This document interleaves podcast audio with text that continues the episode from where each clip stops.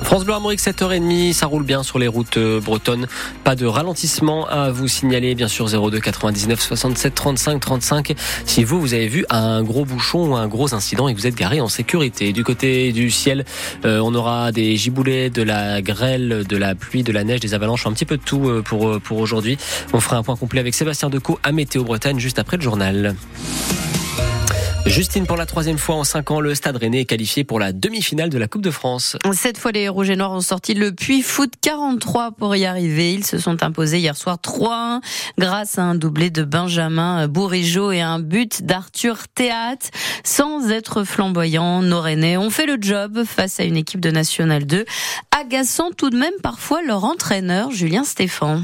J'étais agacé parce qu'on a, oui, on a donné certaines munitions, qui les ont remis dans le match. Après, euh, voilà, c'est aussi la magie de la coupe d'avoir un, un, adversaire surmotivé, de qualité, euh, qui joue euh, son va-tout, porté par un super public euh, aussi. Voilà, mais on est qualifié. Voilà, on est passé, on est en demi-finale, c'était l'objectif. On enchaîne depuis un mois des matchs tous les trois ou quatre jours. Il faut donner un dernier coup de collier encore dimanche avec l'enchaînement et la réception de, de Lorient pour faire de ce mois de février pour nous un mois quasi parfait. Vous retrouvez le résumé du match d'hier soir sur francebleu.fr et donc le tirage au sort pour les demi-finales de la Coupe de France.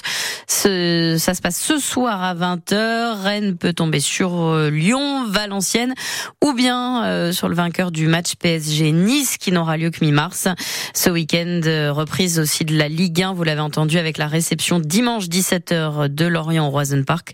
Ce sera à vivre sur France Bleu Armorique. Le championnat qui commence dès ce soir avec la rencontre Monaco-Paris. Une manifestation hier devant l'aéroport de Rennes-Saint-Jacques pour s'opposer à l'expulsion de 12 Géorgiens. Une trentaine de personnes se sont rassemblées quelques heures après avoir appris l'imminence de ces reconduites à la frontière décidée par la préfecture. Une situation dénoncée notamment par Carole, membre du MRAP 35, mouvement contre le racisme et pour l'amitié entre les peuples. Elle travaillait chez nous depuis six mois. Nous, on, elle était euh, déclarée au CESU, tout ça, hein, officiel. Quoi. Moi, j'étais même pas au courant qu'il y avait une procédure contre Alors, elle, écoute, on va. C'était un autre manifestant, évidemment, euh, qui était hier euh, également présent à, à l'aéroport de Saint-Jacques-de-la-Lande. Et on va tout de suite écouter Carole, membre du MRAP. C'est des situations à chaque fois euh, dramatiques avec des enfants qui sont scolarisés ici. Donc, évidemment, on profite aussi de cette période de vacances scolaires organiser ce genre de, vol. Là, malheureusement, on nous laisse même pas approcher, mais si, hein, comme la dernière fois on pouvait accéder euh, et, voir cette, fameuse avion on voit très bien déjà que c'est important de témoigner parce qu'on voit comment se passe concrètement ce genre de choses et on voit bien que les gens ne montent pas de leur plein gré dans l'avion. Hein. Ils sont toujours entravés, euh, souvent portés euh, par les pieds et les mains. Donc c'est toujours un moment un peu, un peu difficile et je trouve que c'est important qu'on soit là pour dénoncer ça et pour, et pour témoigner de ce genre de pratique. Un témoignage que vous retrouvez sur francebleu.fr.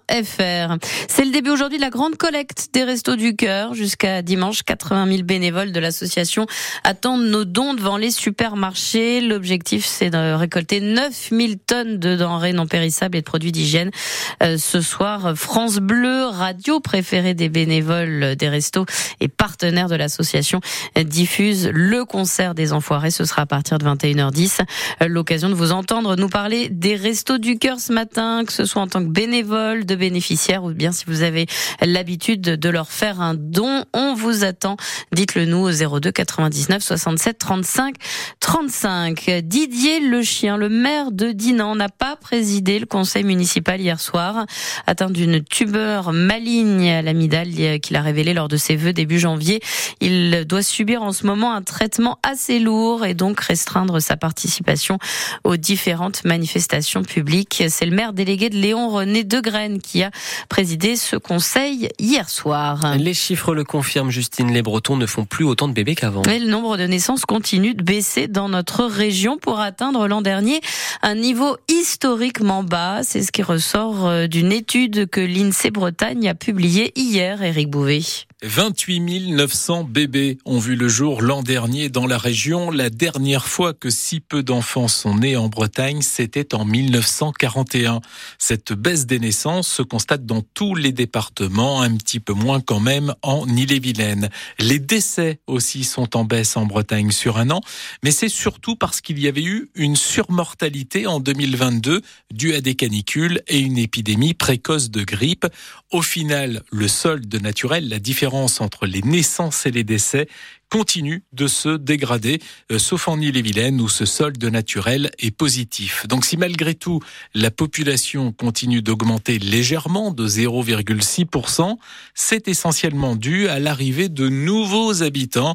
Un mot enfin de l'espérance de vie qui se redresse légèrement à 85,5 ans pour les Bretonnes et 79,4 ans pour les Bretons. Et vous retrouvez tous ces chiffres sur francebleu.fr.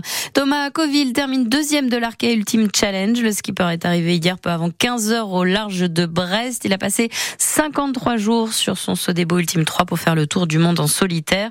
La prochaine arrivée, euh, normalement, c'est celle d'Armel Lecléache. Elle est prévue euh, dimanche si tout va bien pour lui. Le RC Van à Biarritz ce soir pour la 22e journée de Pro D2 de rugby. Les Bretons peuvent reprendre la première place du championnat en cas de victoire. Et puis, euh, on connaît l'adversaire de Rennes en quart de finale de la Coupe Gambardella. C'est la Coupe de France de foot des U18. Ce sera Marseille. Match le 31 mars. Avant la météo du jour, ce bilan pour février 2024, qui a été, sachez-le, le deuxième mois de février le plus chaud de l'histoire. Après celui de 90, il a fait en moyenne 3,6 degrés de plus. Février 2024, qui est aussi le 25e mois d'affilée à ne pas passer sous les normales.